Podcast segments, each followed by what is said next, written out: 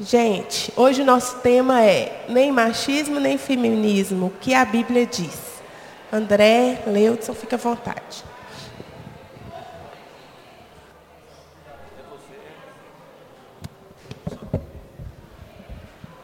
Bem, pro... acho que quanto mais o pessoal de trás puder chegar para frente aqui, acho que vai haver uma participação melhor, hein? É, nós combinamos aqui nesse instante, com um rápido olhar, que o André fará a apresentação né, da, da, da, parte conceitual né, do que nós vamos conversar aqui hoje. Em seguida, eu farei algumas considerações baseado no que ele falar, ou algumas coisas que eu pensei também, né? Não sei se ele vai falar, se ele já vai passar a régua em tudo. Em seguida, nós vamos abrir, eu farei alguns questionamentos ao André, tá certo? E vamos abrir também a perguntas, tá? Eu não sei se, Paulo, foi preparado alguma, algum material para quem quiser fazer pergunta? Foi preparado algum material para quem quiser encaminhar alguma pergunta? Ao vivo, né? Ok. Então as perguntas serão feitas ao vivo aqui é, no momento oportuno. Tá ok? Então, André, com a palavra. Bom dia a todos. Deus nos abençoe aqui nessa missão de tratar um tema extremamente delicado, um tema que tem causado bastante divisão, não só na igreja, mas na sociedade em geral. E eu gostaria de começar fazendo algumas ressalvas. A primeira ressalva que eu queria fazer é a seguinte: existe sofrimento, existe injustiça, mulheres foram injustiçadas, homens foram injustiçados, mas nós só podemos entender esse problema participando do corpo de Cristo e à luz do Evangelho. Então é importante lembrar, mais à frente a gente vai desenvolver um pouquinho esse assunto, mas de alguma forma Deus nos chama a entender no corpo de Cristo que o maltrato que é feito contra qualquer mulher desse corpo é também um maltrato feito contra o corpo e contra o próprio Cristo. Então, quando nós estamos falando aqui como igreja, nós não estamos simplesmente isolando a mulher da realidade do que é ser homem. Um maltrato à mulher é um maltrato ao homem, porque nós somos um em Cristo. Isso é uma realidade bíblica, é preciso ter fé. E nós, homens, precisamos nos apropriar dessa verdade também. E as mulheres também precisam apropriar dessa verdade, porque não são só as mulheres que sofrem. A segunda coisa que eu queria dizer, é claro que quando o tema é lançado daquela forma, a polêmica fica mais interessante, né? Machismo versus feminismo. Mas, na verdade, dificilmente você vai achar na história algum grupo que celebre o machismo. Não existe um grupo que carregue uma bandeira e diga assim, Somos machistas. É. Na verdade, o machismo é uma resultante das, dos apontamentos que o feminismo levantou. Então, é, o feminismo ele vai apontar elementos que mostram que a sociedade, que a civilização é machista. Mas não há nenhum grupo que levanta uma bandeira e fala, ah, sou machista. Então, na verdade, aquele lado de machismo ele é um, um, um espantalho, não existe esse grupo. Então é melhor a gente tratar esse tema falando sobre o papel do homem e da mulher à luz da Bíblia. Mas eu quero dar um parâmetro histórico para você, de informação mesmo.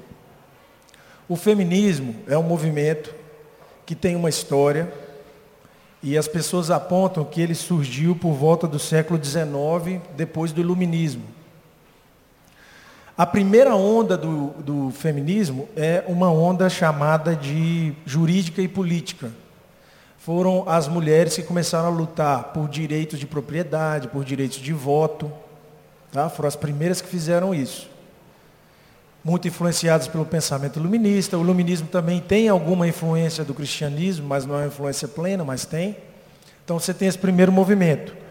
Ele se desenvolveu ali nesse período até o começo do século XX, muito forte na Europa, nos Estados Unidos. Buscava igualdade também de, vota, de votação, papel da mulher na sociedade.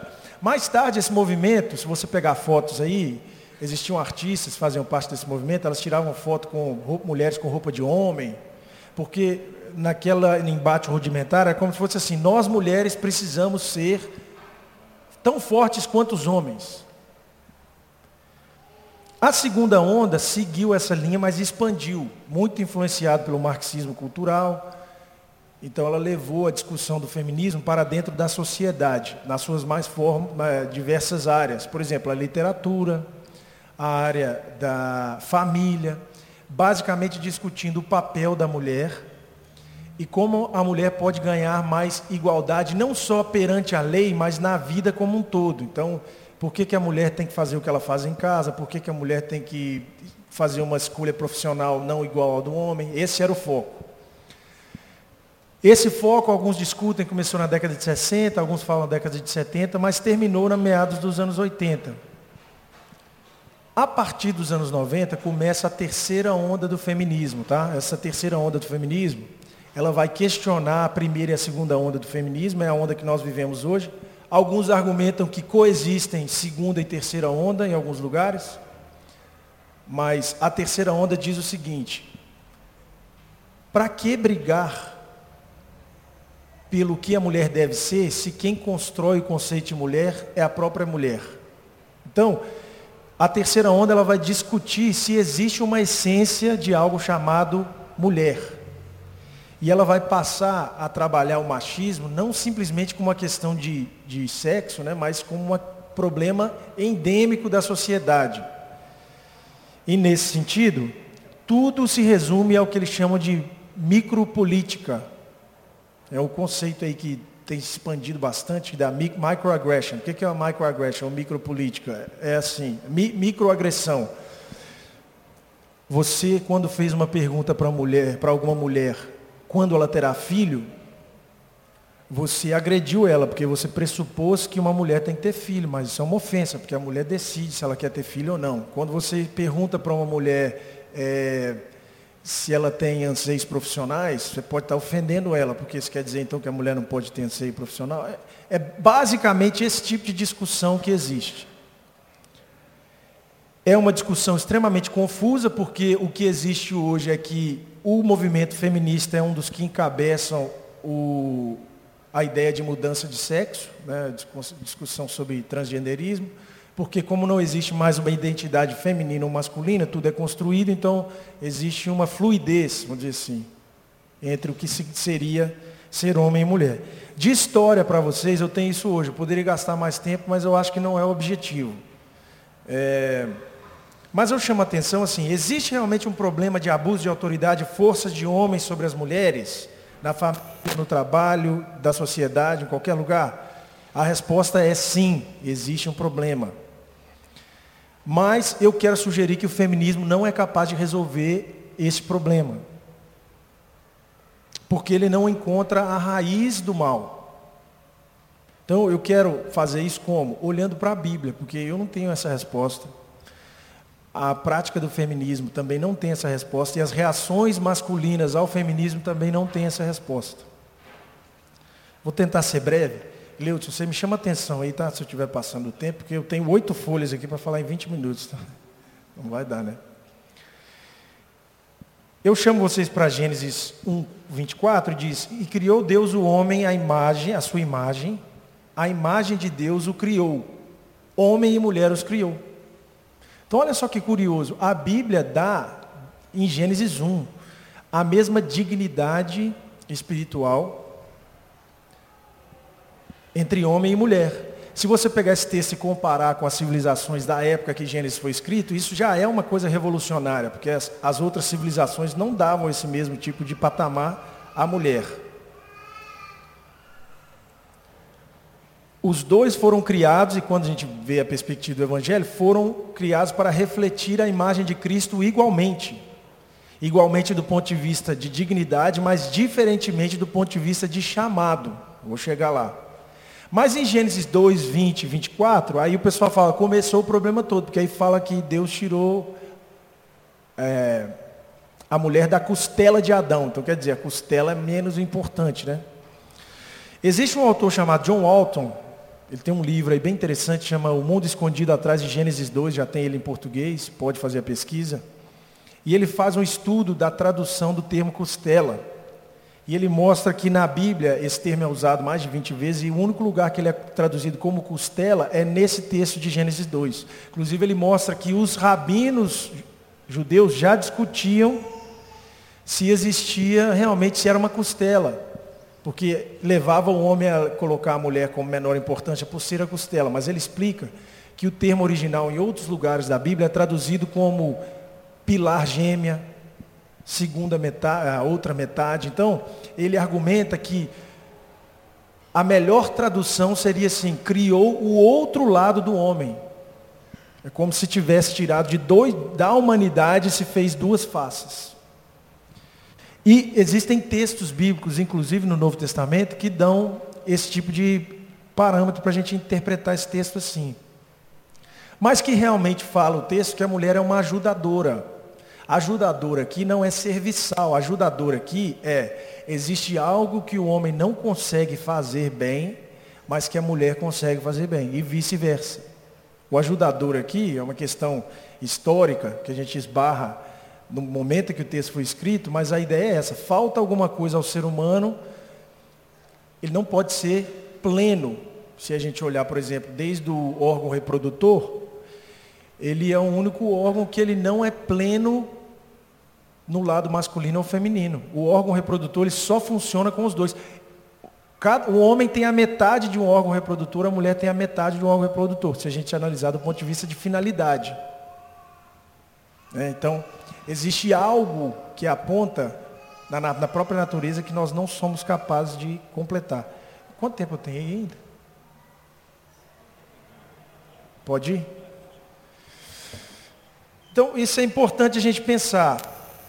Então, antes de tudo, a gente pode falar num aspecto natural. O que é o aspecto natural? Como a natureza nos mostra, de uma forma assim, objetiva, aí pode questionar a questão da objetividade, mas de uma forma assim, bem robusta, as diferenças entre homens e mulheres.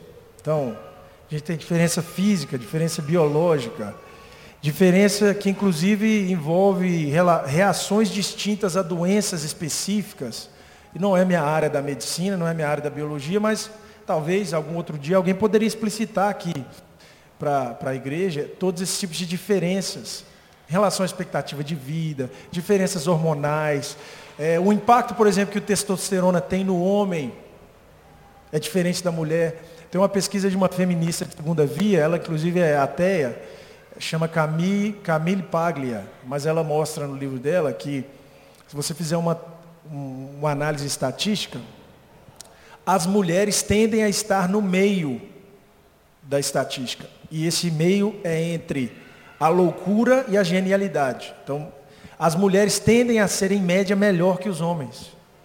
Mas os homens tendem a ser, em média, piores e melhores.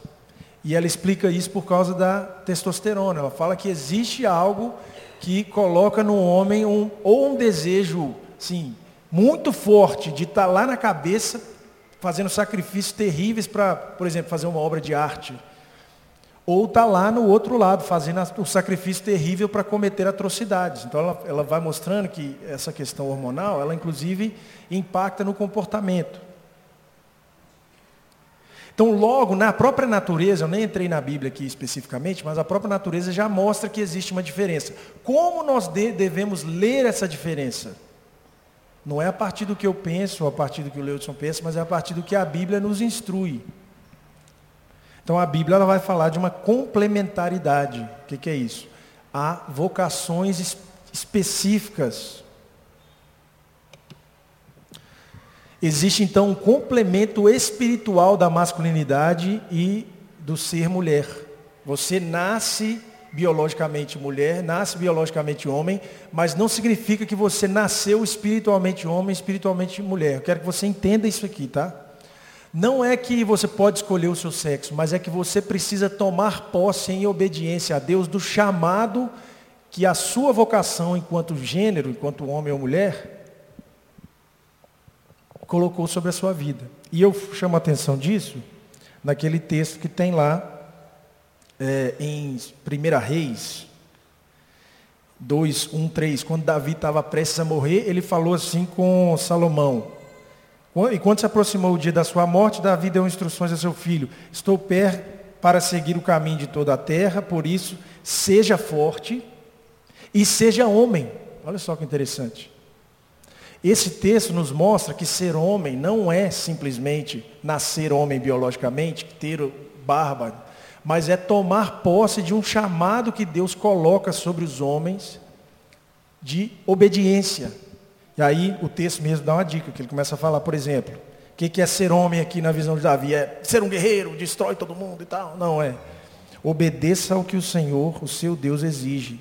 Ande nos seus caminhos e obedeça aos seus decretos, aos seus mandamentos, às suas ordenanças, aos seus testemunhos, conforme se acha escrito na lei de Moisés. Olha só que interessante. Então, num certo sentido, nós temos que tomar posse da nossa, do nosso chamado enquanto homem e mulher. A mulher da mesma forma. Então, homem e mulher são dois horizontes distintos para manifestar de formas diferentes a face de Deus na terra. E da mesma forma, a mulher também precisa tomar posse desse chamado. Aí poderíamos ir para outros textos da Bíblia, por exemplo, Provérbios lá, que vai falar sobre a mulher virtuosa. Poderia desenvolver isso num outro tempo. Uhum. André, é, pega, guarda esse ponto aí para você retomar daqui a pouquinho. Eu quero fazer só uma colocação aqui é, a respeito da no, sobre o aspecto dos movimentos, né, do pensamento que corre hoje, que o André já fez alguma referência aí, onde ele falou alguma coisa semelhante. Se eu afirmar que eu sou homem de maneira bem enfática, dependendo do lugar que eu estiver, eu serei taxado como machista. É? Então, a, a linha mais preocupante que existe hoje é porque quando se trata de um ativismo, o ativismo ele quer dominar as questões. E normalmente quem é um ativista, ele vive do movimento do ativismo que ele defende. A bandeira dele é aquela bandeira única, é uma bandeira de vida. Tá? Muitas pessoas podem ter alguns princípios, né, ser simpáticos a algumas coisas, algumas coisas que eles anunciam, que eles apregoam, né, algumas mudanças que eles querem propor, algumas libertações né, que eles pregam, é, mas eles vivem daquilo. Né? É, eu queria colocar aqui a minha experiência pessoal da minha casa onde eu nasci e fui criado. Né? Porque até hoje se fala, não, homem, homem chora ou não? Né? Mas existe uma afirmativa bem antiga, não, homem não chora. Né? Aí isso é coisa de menina, isso é coisa de, de, sei lá, essas coisas assim que às vezes vão, vão trazendo uma certa confusão. Mas eu fui criado numa casa né, onde eu aprendi desde pequeno, em casa tinha só homem praticamente. Né? Era um montão de homem. Então, lá em casa, a gente fazia coisas de mulher. Eu não lembro se eu comentava isso na escola, né? acho que eu não comentava, não, para não ser, para não, não receber, como é que chama? Gozação, zoação. Né? Mas limpar o chão, antigamente a gente passava cera, passava escovão para brilhar, não tinha, não tinha nem ceradeira na época, né? mas era uma, era uma atividade há mais tempo atrás, com muito mais força do que hoje, coisa de mulher fazer. É? Mas eu pessoalmente fui criado nesse contexto. Eu não sei como é que é a experiência da juventude hoje. Lá em casa eu sei. É? Mas é, existe né, uma, uma, uma, uma tendência realmente de se fazer essa separação. E isso aí traz uma complicação muito, muito grande. É? Especialmente nesse tempo onde está é, sendo questionada toda toda a, o estigma, né, no sentido positivo, que se deu para, as, para a mulher e para o homem. Nasceu um menino, ele vai ser ensinado nas práticas que são comuns de um menino. Nasceu uma menina, ela será ensinada desde pequenininha, né, até aquelas práticas comuns, conforme o André falou, a questão da, da, da, da maternidade, mas são questões que hoje estão sendo, estão sendo, estão sendo questionadas aí, e de uma maneira bastante preocupante. Não é? André, quer retomar? Não, aí eu, eu chamo a atenção o seguinte, se a gente pensar, o papel do homem e a mulher, ele, ele foi desenvolvido à luz de uma realidade fática. O que, que é isso? O homem e a mulher têm forças, poderes, capacidades diferentes, e isso foi inclusive necessário para a sobrevivência da civilização. Não precisa ir muito longe, não. Meu avô, ele é, é tinha uma pequena empresa lá no Belo Horizonte, mexia com pedra. E a minha avó tinha uma pequena empresa em casa. Qual que era a empresa dela? Cuidar da família. Agora eu pergunto para você, meu avô conseguiu, com muitas duras penas, principalmente porque teve valorização imobiliária lá na cidade, conseguiu construir assim uma vida tranquila para os filhos. A pergunta que eu faço é o seguinte: imagina se ele não tivesse o apoio de, vamos dizer assim, o que a gente fala, nutrição da minha avó, como alguém que estava produzindo uma riqueza imensurável e invisível dentro de casa. E isso eu não falo só, eu não falo só assim, ah, é, ah não é no sentido poético não, é, é no sentido econômico mesmo.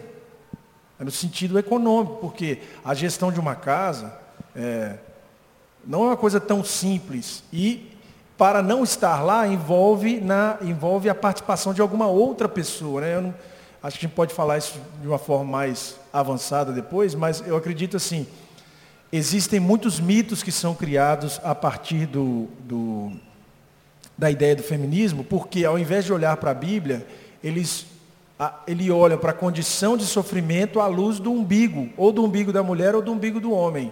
E aí cria-se uma resposta que não é satisfatória.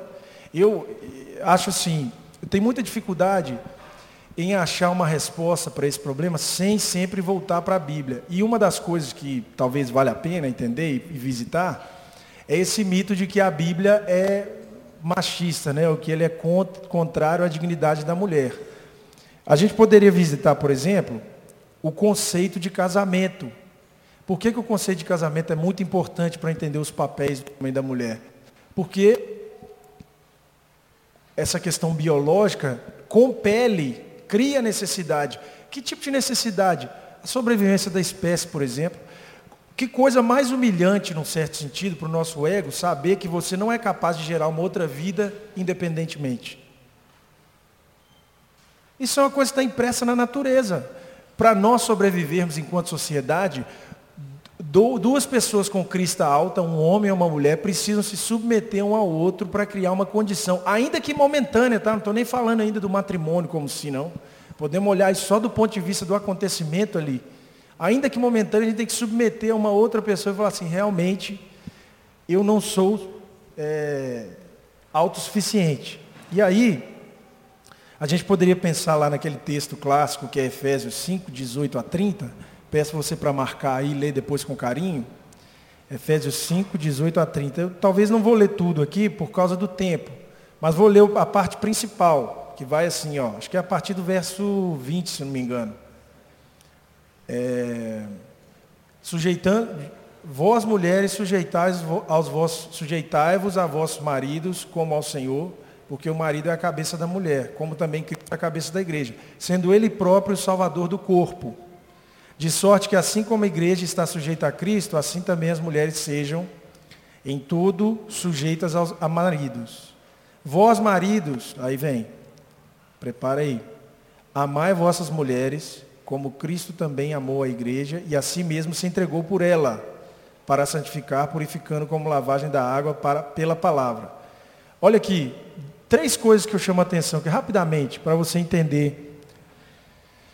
Submissão mútua. A mulher vai submeter, submeter o marido como a igreja submete a Cristo.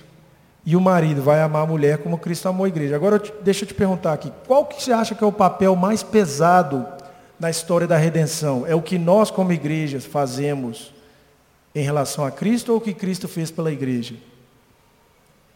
Então você não precisa ter a menor dúvida que a palavra de Deus é mais dura para o homem.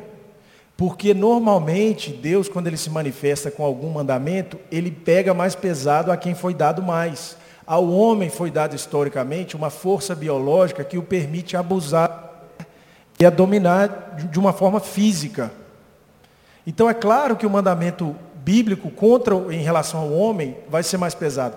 Se você fizer um estudo, por exemplo, sobre o mandamento bíblico para patrão e empregado, o mandamento bíblico para o patrão é mais forte, é mais pesado, porque aí ele foi dado mais. Como a e lei é, é hoje, né? Como, como a lei, a lei é. é. E, e, um, e um detalhe é que, está falhando o microfone aqui, é, nós não podemos sempre olhar com os olhares de vitimismo. é, tem um professor da Universidade de Toronto, o nome dele é Jordan Peterson, e ele fala, ele estuda assim, a evolução psicológica, né? os rastros psicológicos que são deixados, muito obrigado, que são deixados na nossa mente, na estrutura mental, dentro de um, dizer assim, quase que um programa que nós vamos aprendendo e repetindo. E ele diz que a mulher, embora não tenha força física, ela tem uma força que o homem não tem, que é a força mental. E parece que eu estou brincando, mas não, ele fala isso dessa forma. Que a mulher, como não tinha a capacidade de se desenvolver como domínio físico, ela se desenvolveu como domínio mental. Então existem abusos que a mulher também comete contra o homem. Se a gente olhar com vitimismo, a gente tem uma visão deturpada da realidade. E é, só para terminar esse apontamento desse texto, pertencimento ao mesmo corpo. O texto fala assim: homens, ame as suas mulheres como parte do seu próprio corpo. Se você olhar isso, na, à luz do que acontecia na Grécia Antiga, em Roma, é uma bomba. É uma revolução, porque em Atenas, por exemplo, a mulher não era nem emancipada. A mulher não era nunca emancipada. Atenas, que é o berço da, da filosofia, era de todas aquelas regiões ali o lugar que a mulher era menos educada. A mulher não tinha, ela tinha a mesma dignidade que uma criança. Então, quando a Bíblia fala assim, ela é parte do seu corpo. Você tem noção do que, que isso significou para um, um homem no Império Antigo? É um chamado extremamente revolucionário. E mais ainda, a gente percebe que Pedro, quando ele fala, o apóstolo Pedro, ele fala assim, mais ainda, a sua relação com a sua esposa, com a mulher, está extremamente ligada, diretamente ligada com a sua relação com Deus. Se você não trata a sua mulher como um vaso mais fraco, que carece de um tipo de, de cuidado, de amparo, de amor que você foi chamado a dar, a sua relação com Deus está quebrada. É isso que fala. Trate a sua mulher bem como um vaso mais, mais fraco, para que as suas orações não sejam impedidas. Olha só o tamanho do, do, do, da responsabilidade que isso traz. Então, a gente começa a perceber que duas coisas.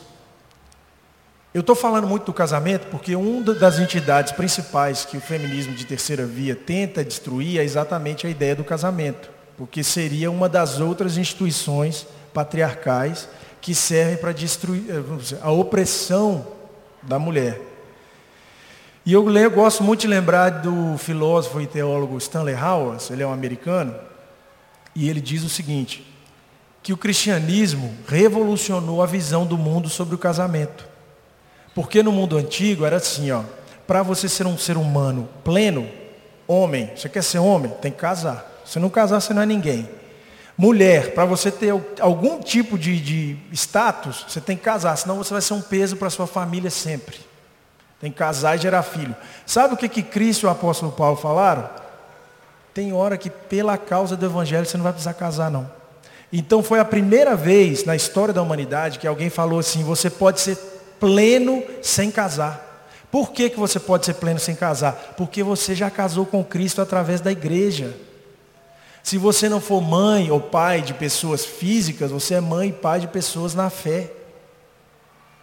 Então isso criou também a ideia de que o casamento é libertador, porque na visão cristã você casa como vocação, você não casa porque você tem que casar. Quem casa porque tem que casar são as, as civilizações tradicionais.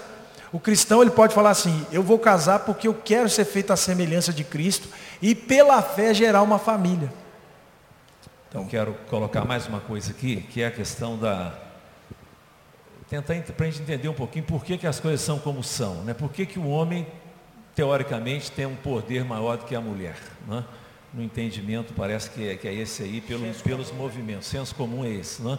Nós vivemos há um tempo atrás, ainda voltando a essa questão familiar, né, de, de tempos antigos aí, é, quando a, a, sociedade é, vivia muito mais né, da, da, da da, da atividade, da, atividade da, da, da agricultura, né? as famílias tinham necessidade de ter membros, né? de, ter, de ser numerosa. Então, eu estou falando disso aí de experiência de família, que contava. Não, a família tinha que ser numerosa porque tinha que cuidar da terra e não podia pagar empregado. Né?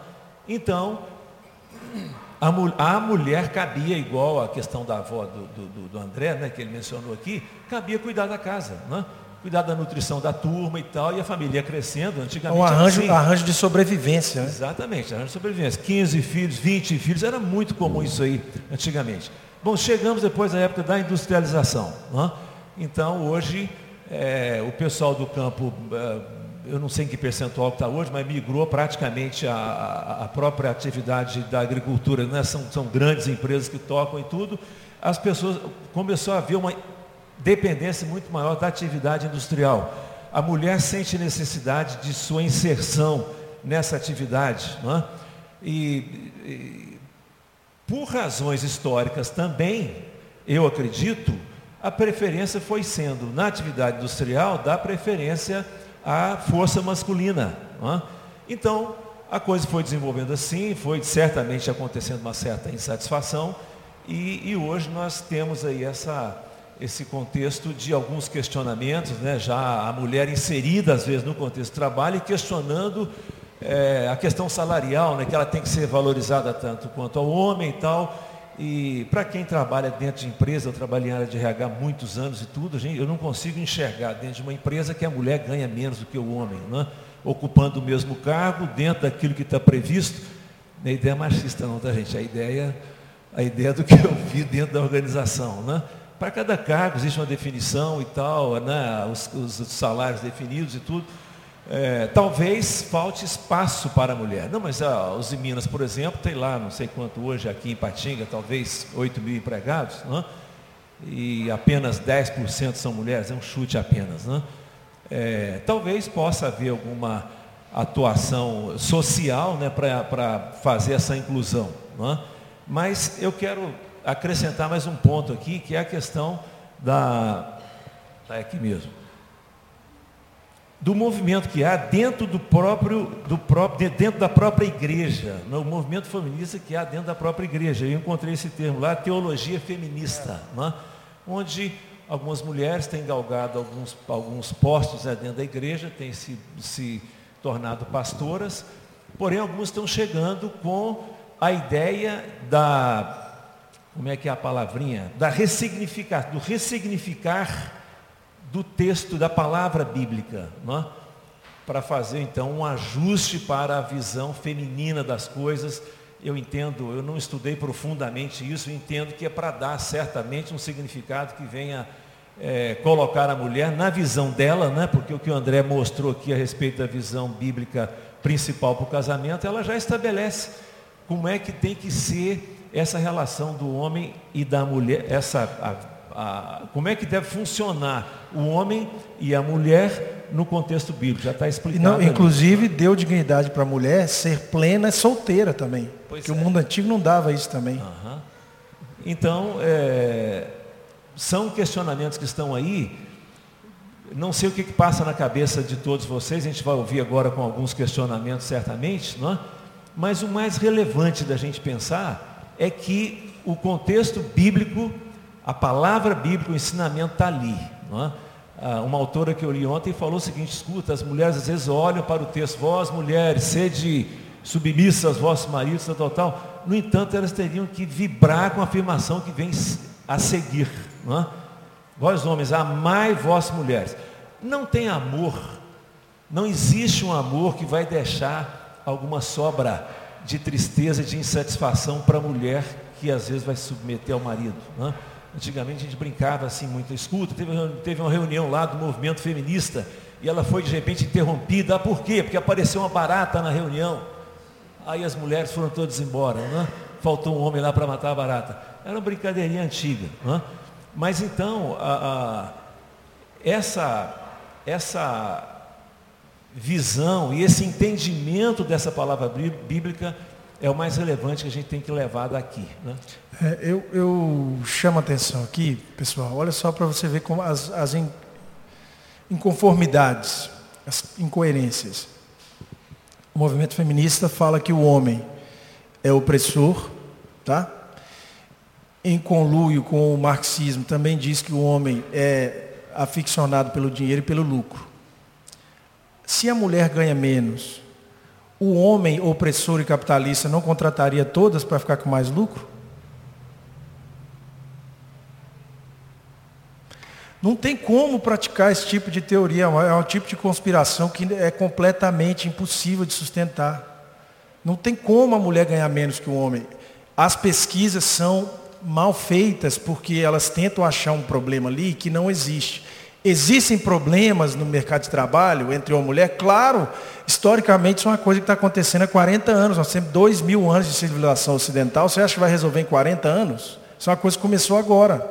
Agora, quando a gente começa a olhar com honestidade, a gente percebe a mulher, estatisticamente, está mais disposta a fazer concessões da vida profissional por questão de família. Por exemplo, pesquisas mostram que se existir alguma pessoa doente na família, a mulher tem mais, não só como sacrifício, mas interesse em abandonar o trabalho, por exemplo, para cuidar questão de familiar.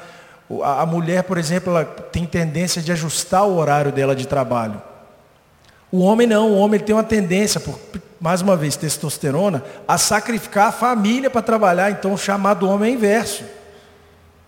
Então, a gente, a gente se perde, às vezes, nessas questões e, e acabam, a gente acaba subscrevendo a essas narrativas e criando confusão para dentro da própria igreja.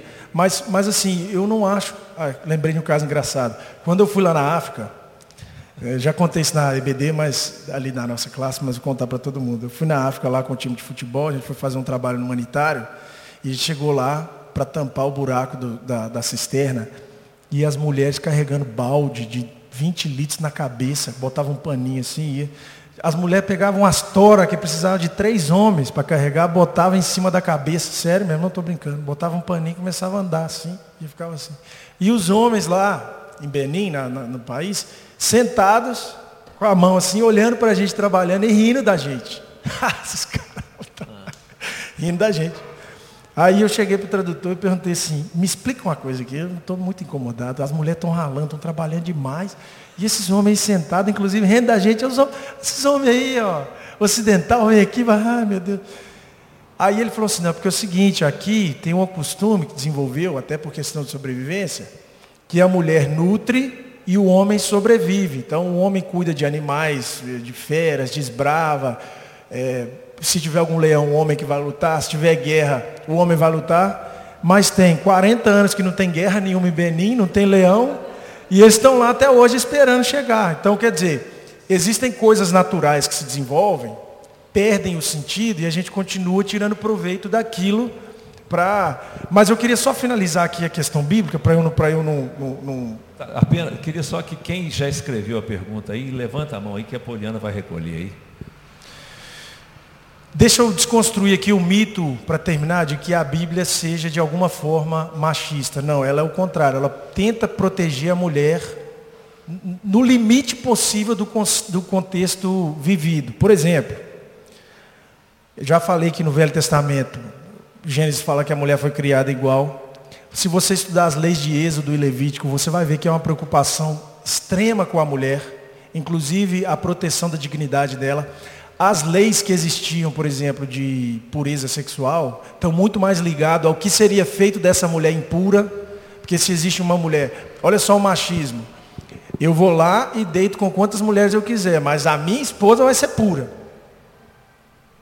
Então, a pureza não foi só para mulher, a pureza é para homem e mulher. Inclusive, as pessoas não entendem isso, mas na, no caso lá da mulher adúltera, quando Jesus fala assim, quem não tem pecado atire a primeira pedra. Por quê? Porque a lei mandava tal homem e a mulher para ser apedrejado. Só estava a mulher. O que, que aconteceu com o homem? Estava todo mundo em pecado. Então, esse é um exemplo. Outro exemplo, Jesus. Jesus falou com a mulher, falou com a mulher estrangeira, que é o caso aqui do texto que a gente viu hoje. Ele teve mulher como testemunhas oculares da ressurreição. Numa época que no judaísmo, o testemunho da mulher era três por um. Então tinha que ter três mulheres testemunhando para contar um homem. Além disso, os apóstolos falaram essas coisas. Se você estuda os cristãos do terceiro, quarto século, também defendiam essas ideias, e a história também mostra isso. Tem um livro muito bom do Rodney Stark, que ele escreve sobre a ascensão do cristianismo. E ele fala o seguinte: um dos causadores principais do, da expansão do cristianismo foi a conversão das mulheres. Por quê? A mulher é extremamente oprimida no mundo romano. Por exemplo, foi feito um levantamento de 600 famílias, apenas duas tinham mais de duas filhas.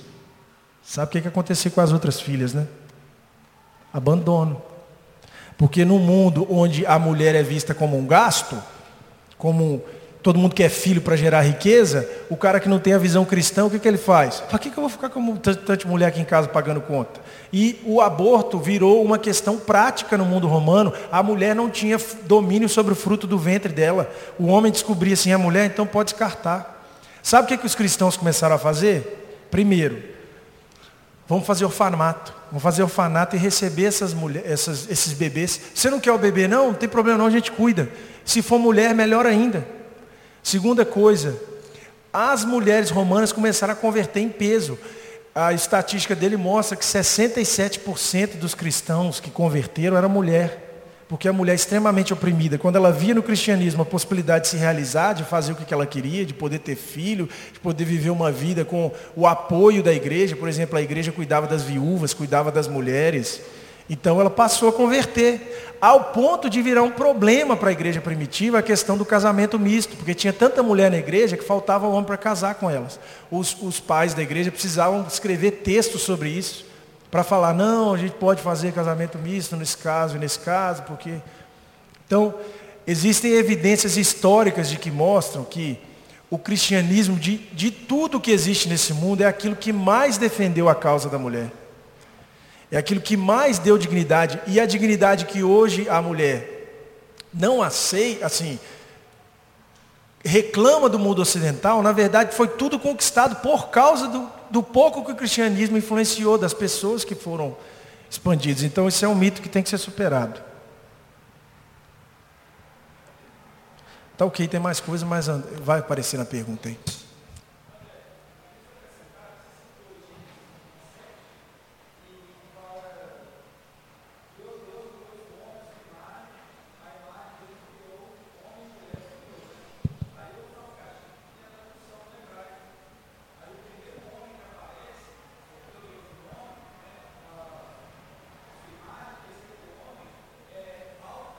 É um arquétipo. Isso, exatamente. Isso. O John Walton fala isso no livro dele.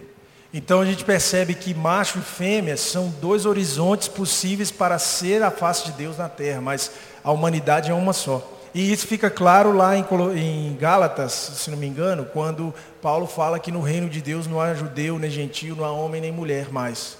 Do ponto de vista de dignidade, todo mundo tem a mesma dignidade, porque todo mundo manifesta a face de Cristo. Ok, nós já temos aqui, André, um conjunto de perguntas. 30 aqui. perguntas aí. Hein? 30 perguntas. É, é, certamente algumas virão e o André vai falar de maneira subjetiva, né? não sei, mas vamos lá. O que você pensa sobre a mulher se tornar pastora? Você percebe uma percebe que uma pastora tem um impacto, uma diferença na igreja ao invés de um pastor? Essa é uma questão extremamente delicada. É... Você me dá cinco minutinhos para desenvolver o tema antes de eu entrar nisso? Porque eu não vou conseguir falar direito essa resposta sem terminar de falar uhum. essa questão bíblica. Então, só para terminar aqui, ó. Existe maldade, existe maltrato contra a mulher, existe injustiça? Sim. A resposta do feminismo é o seguinte: mais poder para a mulher, menos poder para o homem, igualdade total, mulher pode fazer tudo, tá? Isso aí que vai ser a resposta. Então o feminismo vai falar assim, nós queremos igualdade, mas o que, que é a prática? A prática é o seguinte, ó. O feminismo ele vai tirar da mulher o que há de único em sua constituição física e espiritual ele vai criar ídolos para a mulher que ela não precisava ter, por exemplo. Ah, você tem que ser bem sucedida, você tem que ter independência financeira, você tem que ser mestrado, doutorado, não precisar de ninguém, aí depois você pode ter filho e família como um hobby seu. Aí eu vi uma foto que meu amigo mandou falando isso com uma velhinha de 90 anos assim de noivo e branco, porque se a pessoa for realizar isso tudo na vida dela, Uai, ela vai estar com, com 50, 60 anos. Então, assim, é que você só vai realizar no casamento? Não. Você se realiza em Cristo e na igreja. Isso já te faz pleno. Mas não tem como ter tudo no intervalo de, de, de, de, de uma certa idade. Então, eu vejo assim, qual que é a resposta? Eu poderia falar de outros mitos que o, que o feminismo cria. Quando nós olhamos para o nosso umbigo, nós criamos ídolos. Existem ídolos criados para o homem, o que é ser homem de verdade, e ídolos criados para a mulher, o que é ser mulher de verdade. Mas quem satisfaz o nosso, a nossa vocação de ser homem e mulher é Deus. É o Evangelho. O que, que o Evangelho diz? Mais homens de fé. Abuso contra a mulher? É preciso orar por mais homens de joelho dobrado diante de Cristo. É preciso pedir, as mulheres podem orar por homens assim. É preciso pedir homens consagrados para tratar a mulher assim como ele se submete ao governo de Cristo. E a mulher também precisa olhar para Pedro e falar assim: vai haver sofrimento, vai haver algum problema, mas como igreja nós fomos chamados não só para a glória de Cristo, mas para as dores de Cristo também. Quando a gente sofre algum tipo de injustiça, essa injustiça não é contra a gente, é contra Cristo. E Pedro fala isso de várias formas, como a submissão é um caminho sem volta. É sem volta, inclusive, para expor a maldade que está no coração de um marido ou de um líder. Né? Então, quando eu vou para essa questão do, do, do, pastorado, eu não vou como uma opinião pessoal. Eu vou como um, um entendimento da tradição cristã e, da, e teológico. São duas posições. Ou você é complementarista, que você fala assim, tem coisas que Deus chama o homem para fazer e coisas que a mulher chama, Deus, Deus chama a mulher para fazer. Ou você é, é equalitário, né? Que você fala assim, o homem e a mulher pode fazer tudo. A Bíblia é muito clara, por exemplo, que o homem, ele é, é o cabeça da casa, da família. Então, o que, o que os teólogos argumentam é que o pastorado feminino ele pode trazer confusão sobre o papel do homem na própria casa. É, muito desse desejo de pastorado feminino já é uma influência do horizonte que a mulher tem que se medir à luz do que o homem faz. Sabe?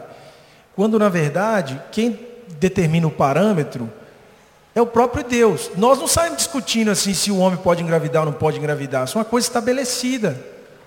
A gente não discute, por exemplo, se. Olha só, presta atenção. Estatisticamente, o homem é o que sofre mais com depressão, o homem é o que sofre mais com suicídio, o homem é o que mais sofre com problema emocional, num certo sentido, porque uma mulher tem como falar que ela está sendo maltratada ou ou ela, te, ou ela pode falar, por exemplo, que o marido não dá atenção. Agora você imagina um rapaz, um homem chegando no trabalho e falar assim, cara, estou bolado, por quê? Minha mulher não dá atenção. Imagina essa situação. Então, existem uma série de coisas que o homem também sofre e que não está sendo observado, porque existem ídolos dos dois lados. Não é tão simples a situação. Existem hoje, por causa da reação ao feminismo, um grupo chamado de direitos masculinos, ou também conhecido como pílula vermelha. Então, o pessoal, a resposta mundana ao que o feminismo está criando. O feminismo colocou, uma das causas, é divórcio sem nenhum tipo de discussão, se houve culpa, se não houve culpa, com consequências. Então, por exemplo, antigamente você tinha um divórcio, se a mulher causou por causa de adultério ou o homem, todas as vantagens estavam para o lado que estava justo. Hoje em dia não, a pessoa levanta a mão e fala assim, não quero mais ficar casado, por quê? Não estou afim. Beleza. A gente sabe que existem casos que são maltratos, que a própria Bíblia dá amparo para o divórcio, mas estou falando assim, numa generalização. O homem, sabe o que começou a calcular? Olha só, eu vou trabalhar a minha vida inteira. Eu vou construir um patrimônio. Para um dia a mulher virar e falar assim, não estou afim, vou separar. Aí o juiz vai dar tudo para essa mulher, o cara vai ter que ficar pagando é, pensão com risco de ser preso na hora, né? Porque no Brasil, por exemplo, tudo que você fizer, você não vai preso, mas se deixar de pagar pensão, você está na cadeia na hora. Né? Aí o cara, o cara que é mundano, sabe o que ele fala? Casar para quê? A mulher não quer liberdade, ela não quer tudo, ela não quer vários parceiros, então vamos fazer assim, ué. Então, é, é, são ídolos que são criados. Aí, voltando na questão do pastorado, tô, você viu que eu estou fugindo, você né, gente? bem agora. Eu estou fugindo porque é polêmico. Eu estava querendo chamar o pastor Júnior para falar sobre isso aqui. como, quando a igreja, quando a Bíblia diz que o homem deve ser o cabeça da igreja, ou o cabeça da, da família, eu, a, a confusão seria, se a mulher ela é a cabeça na igreja, como essa mulher em casa vai ser o cabeça da casa? Então essa é uma primeira confusão que a gente pode considerar como uma inconformidade. A outra coisa é qual seria o limite da ação da mulher na igreja? A gente entende à luz de Cristo que poder não é definido em termos de domínio, mas é definido em termos de obediência e santidade. Então, se o, o, o desejo que está no coração da teologia feminista é dar à mulher o mesmo, a mesma dignidade que o homem tem, essa dignidade só vai ser satisfeita se ela for conquistada na cruz de Cristo, em submissão a Ele. Porque sempre vai ter alguma diferença que vai gerar problema. Isso vai gerar uma continuidade. Eu até gostaria de saber qual é a opinião, ou, qual que é o posicionamento da nossa igreja de uma forma geral. Porque eu vejo o seguinte, existem possibilidades. Algumas igrejas são mais é, radicais e falam assim, a mulher não pode ensinar e pregar na igreja, ponto. Outras igrejas falam assim, ela pode ensinar e pregar sobre a direção, sobre a direção do líder, da liderança colegiada da igreja. Então, Isso, André, a Convenção Batista Brasileira, ela se posicionou não, não se posicionando, entenderam? Ela, ela deixou em aberto para os estados. Né? E a Convenção Batista Mineira já é, se posicionou contrária a essa, a essa possibilidade, tá? A mulher assumir pastorado. Mas, eu digo, eu digo assim, não só da Convenção Batista Mineira, mas da nossa igreja mesmo. Igreja. Eu tenho essa, essa dúvida, porque Estou lançando aqui uns problemas complicados. Né? Não, você não precisa discutir não. Se não der, vamos tocar em frente aqui que tem muita coisa, tá certo? Mas essa aí é a situação hoje, né? Se amanhã 100% da nossa igreja, isso é piada, não sei nem devia falar aqui, né? Mas se 100% da nossa igreja não não concordar, aliás, quiser aprovar, talvez seja só mudar de convenção. Né? É, mudar de convenção. Bom, a outra pergunta que vem aqui, gente, é o seguinte, é com relação à vestimenta, né? Existe isso, coisa de homem, coisa de mulher. Em relação à vestimenta, se a mulher quiser se vestir como roupas de homem, ou, ou, ou isso é só para homem, é, temos que viver assim, preso a estereótipos. Quer dizer. É, aí eu vou, remeteria lá aos princípios bíblicos, né? Essa é uma questão de consciência e de princípios. Se eu for num velório de alguém para falar com a bermuda floral, a camisa vermelha e de chinelo, isso aí... Qualquer pessoa com bom senso vai dizer que não é uma coisa adequada. Né? Então... Tem algumas convenções sociais que a turma está tá contrariando, né? E, e, é difícil. Né? Eu diria aqui o seguinte, olha, é, se você não estiver contrariando o princípio do cristão, né? veja se você, ao contrariar o princípio social, você vai tolerar a reação que a comunidade tem. Que isso acontece hoje já. Se você vestir de uma maneira muito exótica, dependendo de onde você passar, vai ter problemas, né? Geralmente acontece é. isso, né? A Bíblia prega a submissão da mulher a um marido que por ela deve se entregar, como Jesus se entregou pela igreja. Né? Compreendemos que há uma harmonia nesta relação. E quando isso não acontece? Então, é, existem os casos bíblicos que dão suporte ao tipo de separação. É, por causa de abusos assim realmente intoleráveis pela própria dignidade e é, vamos dizer assim segurança da vida da pessoa, mas não são todos os casos que isso acontece. A gente precisa aprender em submissão todos nós, né? porque nós somos pessoas criadas em uma cultura de, de consumismo. Então a gente sempre está indignado com o que não nos atende. E o casamento, por definição, é um ato heróico, meus queridos. O casamento, aos olhos do mundo, ele não foi feito para dar certo. Inclusive, esse é um dos grandes problemas que atingem a própria igreja, porque normalmente nós casamos para nos realizar. E isso é um erro, isso é um ídolo, é, é resultado de idolatrar o casamento. Eu gosto muito desse autor Stanley Howard, ele fala o seguinte, a gente define que, fala até para as pessoas, ó, oh, você tem que escolher a pessoa certa para você casar e você vai ser abençoado. Ele diz assim, não, a visão bíblica é de que você sempre casa com a pessoa errada. E o chamado do casamento é você amar aquele estranho que mora do seu lado.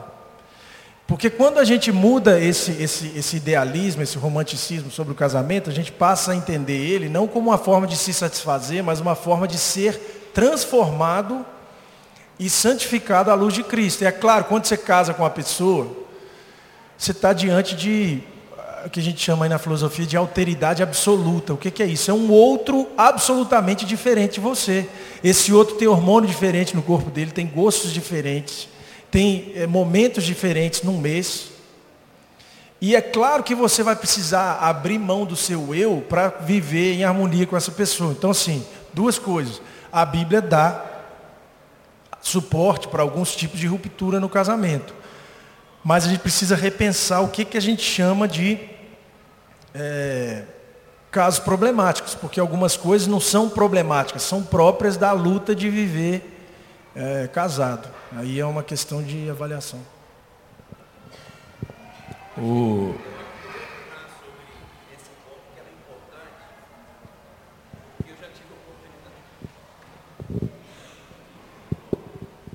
Eu, eu quero opinar sobre esse ponto porque ele é muito importante na visão do casamento, porque mais uma vez a Bíblia defende as mulheres. Né? Porque a gente, muita gente diz que a Bíblia ela é machista, mas esse é mais um ponto em que há uma defesa da mulher. A lei mosaica, sobre essa questão do divórcio, ele é muito específico sobre o resguardo da mulher.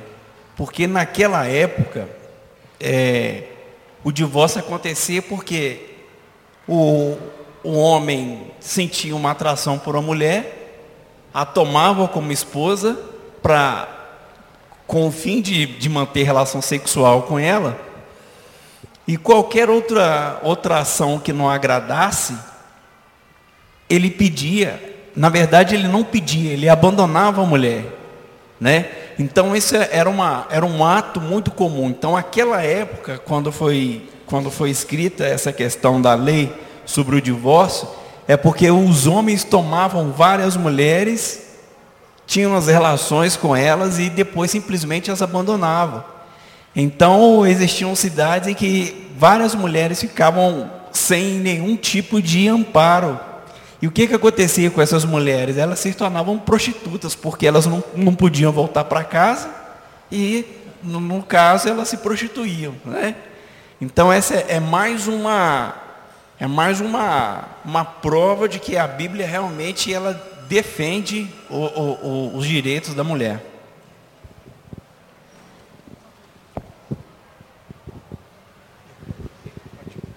É, que há diferenças entre o homem e a mulher não se pode negar, mas as funções também são imutáveis biblicamente mas as funções também são imutáveis biblicamente ou existe uma margem à mudança conforme o contexto social? Eu falo aí sobre pesquisas históricas, é, a gente cria muito mito, né? A gente pega uma, um, uma era da civilização e quer engessar aquilo como norma para sempre, inclusive colocar que aquilo é uma visão bíblica. A noção de que a mulher tem que ficar em casa, ela historicamente está mais ligada aos Estados Unidos ali do pós-guerra então a gente tem que tomar cuidado para não tomar contextos culturais como imposições bíblicas. A Bíblia ela não vai tratar só dessas coisas não. Então eu acho assim, aquilo que a evocação da mulher e vocação do homem, biblicamente, é imutável. Mas existem arranjos sociais e culturais que não precisam ser impostos como sendo bíblicos. A gente precisa diferenciar isso. Vamos a uma pergunta mais rápida. De acordo com a Bíblia, é errado a mulher trabalhar e o homem cuidar da casa dos filhos? Acho que respondeu aí da, da última. Isso seria uma inversão de valores? É, é uma inversão boa, né?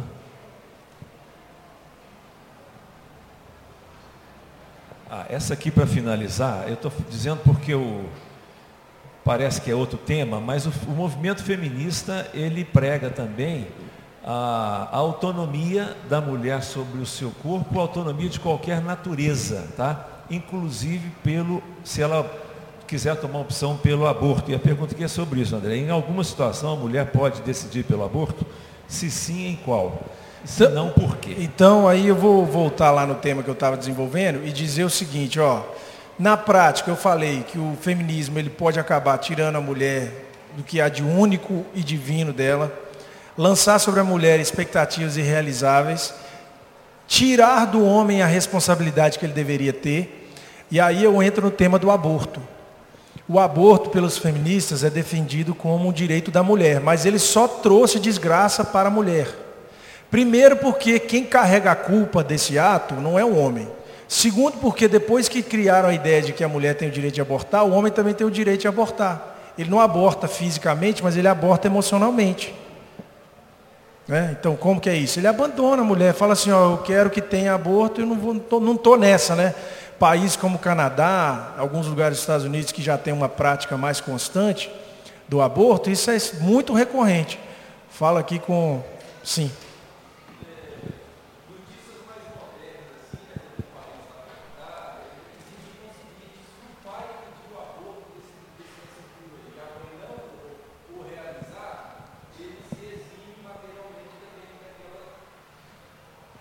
Criança.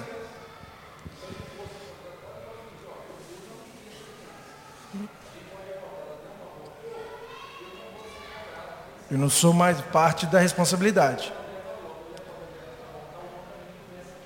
Exatamente. E outra coisa, essa destruição da paternidade que o feminismo faz é o mais danoso de todos, eu acredito que é isso, a destruição da figura da paternidade. Se você fizer uma pesquisa e já tem material sobre isso, muitos livros escritos.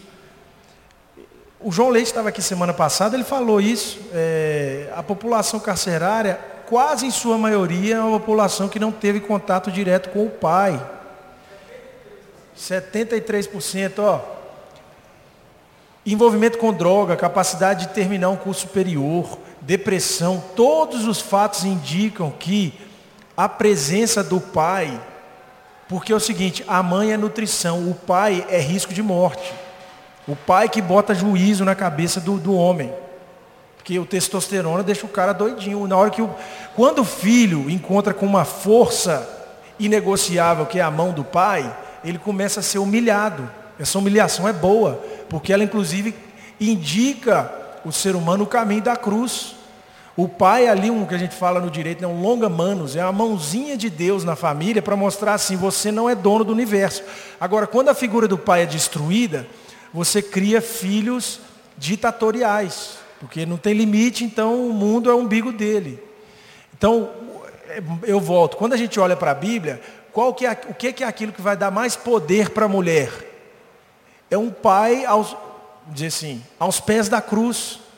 A, a gente olha para o lugar errado.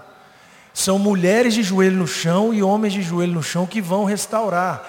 Agora, eu, eu lembro de uma coisa. Uma mentira, meus queridos, nunca é 100% mentira. Por quê? Se for, você vai falar que é loucura.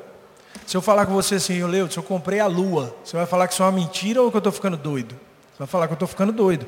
Uma mentira é, por definição, uma fantasia da verdade. Então, todos esses movimentos demoníacos, eles vão pegar alguma coisa que é verdade, a mulher sofreu, ela sofreu. Ela vai pegar alguma coisa verdadeira e vai dar uma solução muito pior. E essa briga que a gente vê hoje entre homem e mulher, esse ressentimento, é uma vitória momentânea das trevas, mas a promessa de Cristo é que a igreja vai prevalecer e que a obra dele vai ser vitoriosa através daqueles homens e mulheres que se submeter a esse chamado poderoso de transformar o mundo dentro das suas vocações de homem e mulher.